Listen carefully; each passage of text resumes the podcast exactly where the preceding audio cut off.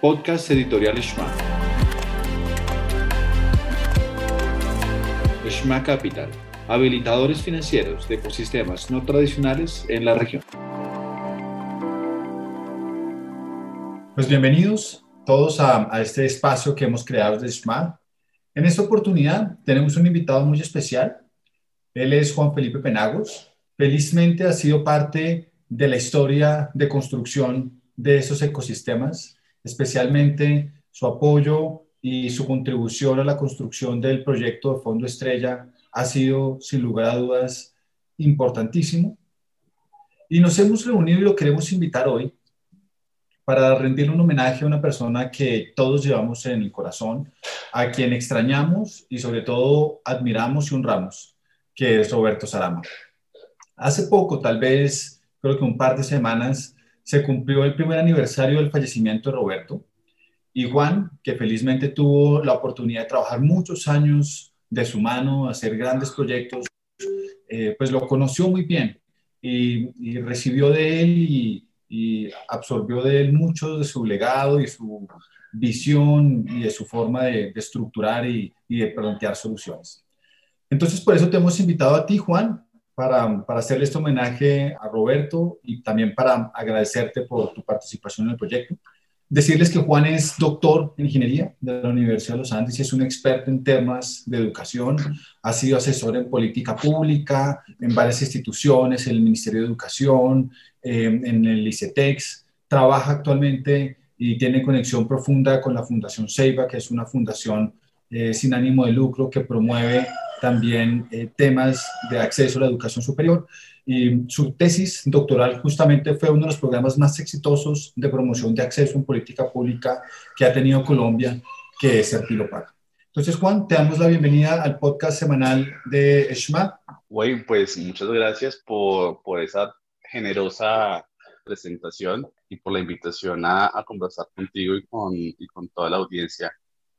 Eh, pues tengo muy altas expectativas y, y, tengo un gran agradecimiento por esta, por esta oportunidad de, de podernos tomar un café y conversar y hacerle un homenaje a Roberto, primer aniversario de su muerte y de su pues, tan lamentable y prematura partida para no solamente los que, los que estaban muy cerca de él, sino para, para una sociedad en un momento tan, tan turbulento que quizás eh, hubiera recibido un buen consejo de Roberto en esta situación. Pues muchas gracias, Juan. Eh, si quieres, hablamos, hablamos este café con una primera pregunta y, y, es, ¿quién fue Roberto Salama? En tus palabras, ¿quién fue Roberto? Pues Roberto, Roberto es un hombre complejo de, de describir. Eh, y, digamos, uso a propósito la palabra complejo porque él se dedicaba a estudiar los sistemas complejos, en particular los sistemas sociales complejos. Eh, uno podría decir muchas cosas de él, pero, pero creo que uno de sus mayores atributos es ser un visionario y un visionario capaz de ejecutar su visión y de persistir en ella sin obstinación. Eh, yo conozco a Roberto desde hace por lo menos 10 años. Fui su estudiante desde el pregrado de ingeniería en la Universidad de los Andes y luego hice toda mi carrera académica de su mano. Roberto era una persona capaz de moverse y siempre desde que lo conocí en distintos ambientes y tener conversaciones en todos los niveles, desde ser un excelente profesor para estudiantes que recién estaban incorporándose a la vida, a la vida universitaria. Eh, la primera vez que yo oí hablar a Roberto Salama fue en la charla de introducción a la ingeniería industrial. Y, y, y después de oírlo hablar, eh, me reafirmé en que no me había equivocado de carrera. Hasta, digamos, tener conversaciones en el más alto nivel del gobierno o de la empresa Roberto fue un hombre que perteneció a varias juntas directivas del sector social, pero también del, sector empresarial. Eh, un gran vendedor eh, de ideas y de sueños. Eh, fue un científico muy, muy productivo, pero también un gran gestor y promotor de la ciencia y la tecnología en, país, en este país y eh, un gran conector social de, de, mantener siempre un grupo muy unido de personas alrededor de ciertos temas que para él eran importantes, como el tema del, del acceso con equidad a la educación superior, también el tema de la complejidad y el tema de, de cómo hacer que Colombia diera un salto significativo en su producción científica. Eh, y digamos, doy como todas estas vueltas para poder describir una persona que tuvo un alcance tan grande y que además eh, se desenvolvió con solvencia total en muchos escenarios, en, en, muchas conversaciones, en muchos sectores, y que creo que en todos los hizo con, con la excelencia que siempre lo caracterizó. Gracias, Juan. Y dentro de este avance, dentro, dentro de este eh, conectarse ustedes en, en, la Facultad de Ingeniería de la Universidad de los Andes, comenzaron a acercarse en torno a la educación, a estudiar el problema de acceso a la educación. Eh, cuéntanos un poco eh, ese origen de ese caminar, de, comenzar a acompañar en esas conversaciones con gobierno, de la necesidad de entender que la educación necesita soluciones distintas a las que se han venido planteando por décadas en el país? Pues francamente mi digamos, mi vinculación al sector educativo y más, y más que al sector educativo al, a, a encontrar una solución al problema de financiación de la educación en Colombia. Fue una feliz coincidencia. Yo era un estudiante de último año de ingeniería industrial en la Universidad de los Andes. Yo ya había empezado una carrera en el sector productivo en una multinacional de consumo masivo y tenía una visión muy distinta a lo que iba a ser mi carrera, pero tenía el obstáculo de la tesis de grado. Y cuando, cuando busqué a Roberto para que dirigiera mi tesis de grado, yo, pues digamos, a lo máximo que aspiraba era hacer un plan de negocios o una, una tesis muy aplicada en, en finanzas, que, que, era y sigue siendo un gran, un gran interés mío, pero en ese momento era lo que yo quería hacer. Entonces Roberto me propuso que hiciéramos un, un, modelaje financiero para educación superior, porque él en ese momento tenía una vinculación muy fuerte con el Ministerio de Educación y se había acabado de hundir la reforma, el intento de reforma del año 2011 a la ley 30 del año 92 que, era el, que es la ley que regula el sistema de educación superior. Y una de las razones por las cuales se hundió esa reforma fue eh, la ausencia de un modelo financiero que explicara alguno, algunos elementos del cambio de la ley. Entonces emprendí yo un camino como estudiante de tesis de Roberto de, de encontrar eh, la tasa interna de retorno a la educación superior. Eso ya se había estudiado en Colombia por algunos autores, ya había habido algunos artículos, pero había nuevos datos con una base de datos del Ministerio de Educación Nacional que se había acabado de, de lanzar, que era el Observatorio Laboral de la Educación Superior. Entonces ahí yo empecé a generar interés en una idea que Roberto me planteó en un principio y que luego fui entendiendo con el tiempo, y es que su sueño desde hacía muchos años era que toda persona que en Colombia terminara la educación secundaria tuviera una oportunidad en la educación superior eh, si tenía el talento y si tenía las ganas de, tomar esa oportunidad. Y que Colombia era un país que sistemáticamente le negaba esa oportunidad a las personas porque no tenía las condiciones para ofrecerlo. Entonces, con esa pregunta en la cabeza, yo empecé mi carrera de investigación con él y luego en la política pública. Ese es, ese es como un poco el origen anecdótico de cómo me vinculé yo al sueño que Roberto llevaba construyendo muchísimos años y, y refinando su idea. Y, y, y parece que, que el sueño de Roberto era tan atractivo y era tan profundo que eh, se contagió de tal forma en ti que te volviste un experto en educación. Pues, güey, y basado yo, en yo, eso. Dale, sigue. No, no, lo, lo, lo, que te quería decir es que eh, yo creo que nunca me he considerado experto en educación y y Roberto tampoco. Eh, simplemente teníamos un interés muy alto en, en, encontrar solución a un problema muy difícil de resolver, de resolver y eso nos llevó a especializarnos en ese problema. Pero nuestra área de expertise siempre fue el tema de modelación con datos de cualquier sistema. Y Roberto y yo trabajamos además en otras disciplinas distintas a educación, en temas de transporte, trabajamos en temas de salud, trabajamos en temas de producción científica. Y, digamos que creo que abstraernos de, de, esa, de, esa, de ese título de expertos en educación también nos ayudó a tener una perspectiva más amplia del problema de educación y de financiación de la educación, de, por ejemplo ver, ver también no solamente el tema de los aspectos técnicos, sino también el, el tema del modelo de negocio, el tema de, de, cómo, de cómo llega la financiación al sistema, de cómo influir en política pública, de, de encontrar maneras de diseñar incentivos que digamos que, que, en teoría funcionaban, pero que en la práctica no, no, no era tan evidente que funcionaran y, y que llevaran a, a, las reformas que, por ejemplo, el programa Serpilo Paga tuvo durante sus cuatro ediciones mientras duró. Eso era lo único que quería comentar a, a lo que me estabas diciendo. Vale, muchas gracias, Juan. Siguiendo, siguiendo ese recorrido y en, ese constru, en esa construcción conjunta que ustedes comenzaron a lanzar, trabajando de la mano, eh, ¿qué, cosas, qué anécdotas nos puedes, eh, vamos, compartir de esas que, que comenzaron a demostrar eh, el corazón, la persona, el ser humano que fue Roberto? Un par que te acuerdas.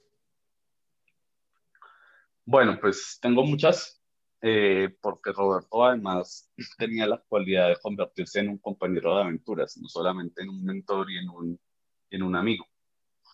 Mm, pues yo, digamos, yo creo que, que Roberto siempre tuvo un mantra en la vida, si uno lo quiere llamar de esa manera, eh, si, uno, si uno, pues, digamos, tiene esa, ese uso del lenguaje y creencia, y es que uno siempre tiene que navegar sin rumbo fijo, pero siempre en estado de máxima alerta, eh, preparado para cuando las oportunidades se presenten.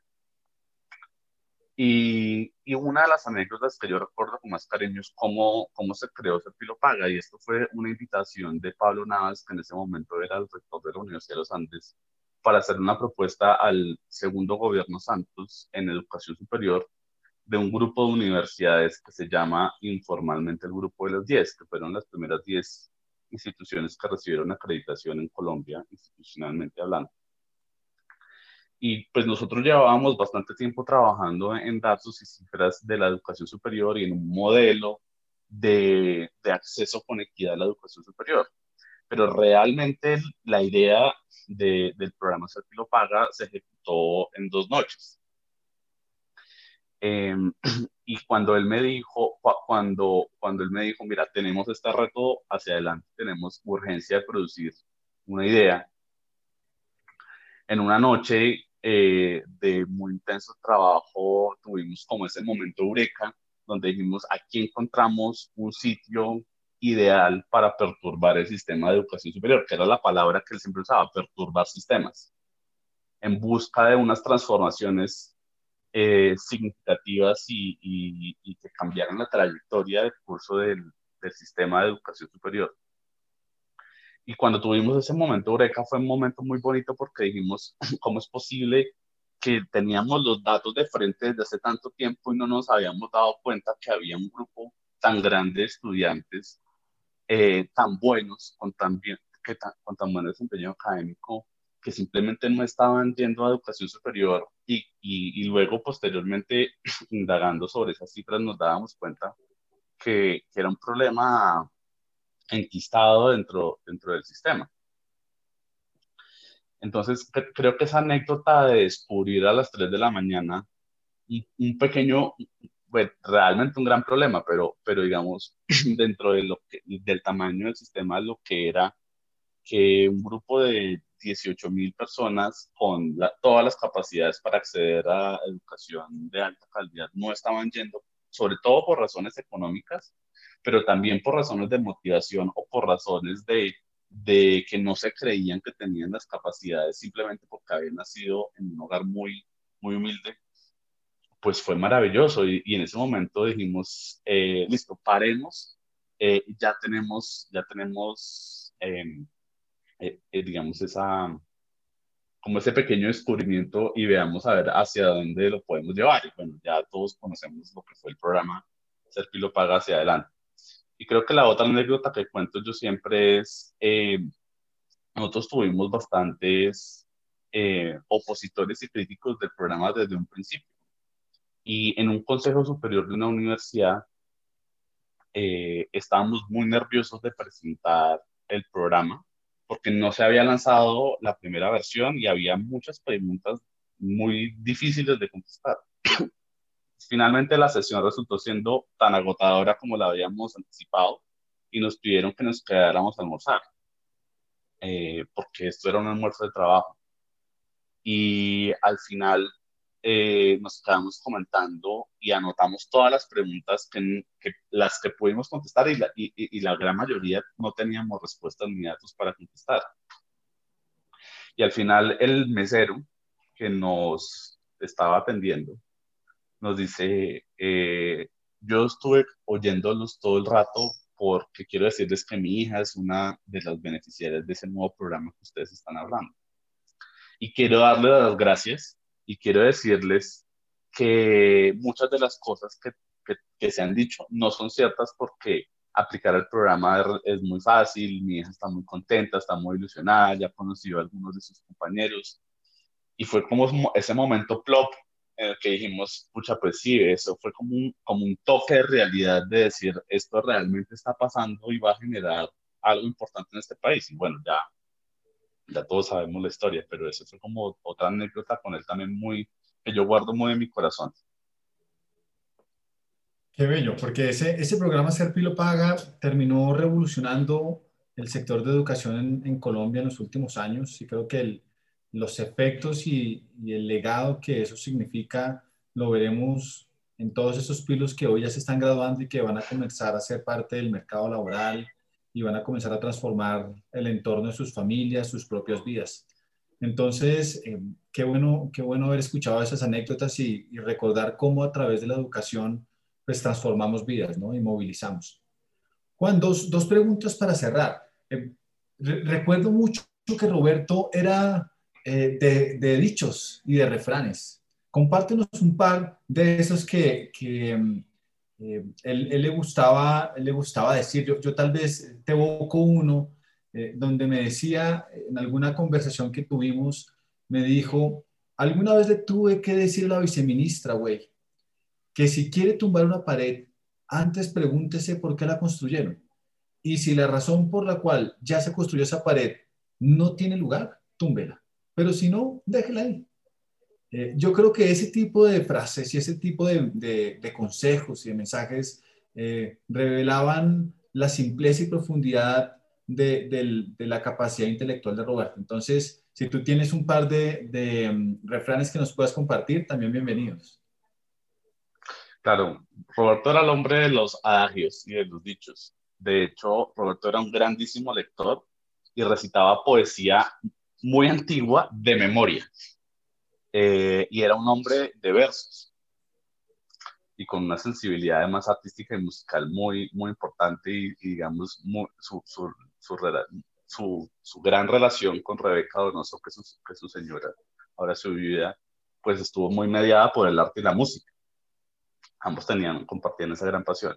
Pues hay, hay de hecho, todos sus, su círculo cercano de amigos y alumnos creamos en un grupo de chat que tenemos eh, eh, un par de días después de él morir, eh, recopilamos sus principales dichos y, adagios. Y ahí los tenemos guardados y yo los visito constantemente. Hay dos que a mí me encantan. Uno que me ha servido en la pandemia muchísimo y es citando a, a San Ignacio, decía él, en estado de desolación no hacer mudanza. Es decir, cuando uno está muy atribulado, tiene una, un estrés grande, una, una fugia o, o, está como en un acelere gigante, uno no debe tomar decisiones demasiado importantes o hacer cambios drásticos y significativos en la vida. porque después de 10 minutos de respirar o de una buena noche de sueño, la perspectiva le cambia siempre a uno.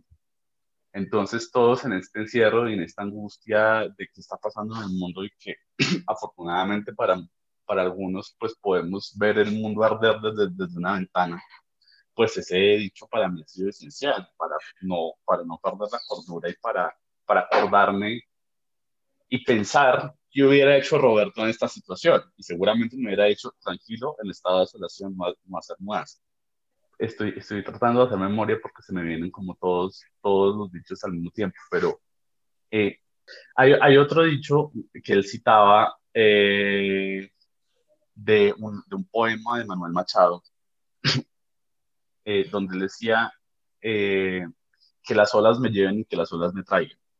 Un poquito muy en su filosofía de, de, de ir con el flow del momento y ir tocando de oído. También él decía, decía eso, eh, cuando yo le preguntaba, oye, ¿qué preparamos para esta reunión y qué decimos y qué vamos a hacer? Y, entonces cuando esa persona diga, eh, ¿qué vamos a decir? Me decía, vamos tocando de oído y que las olas nos lleven y las olas nos traigan.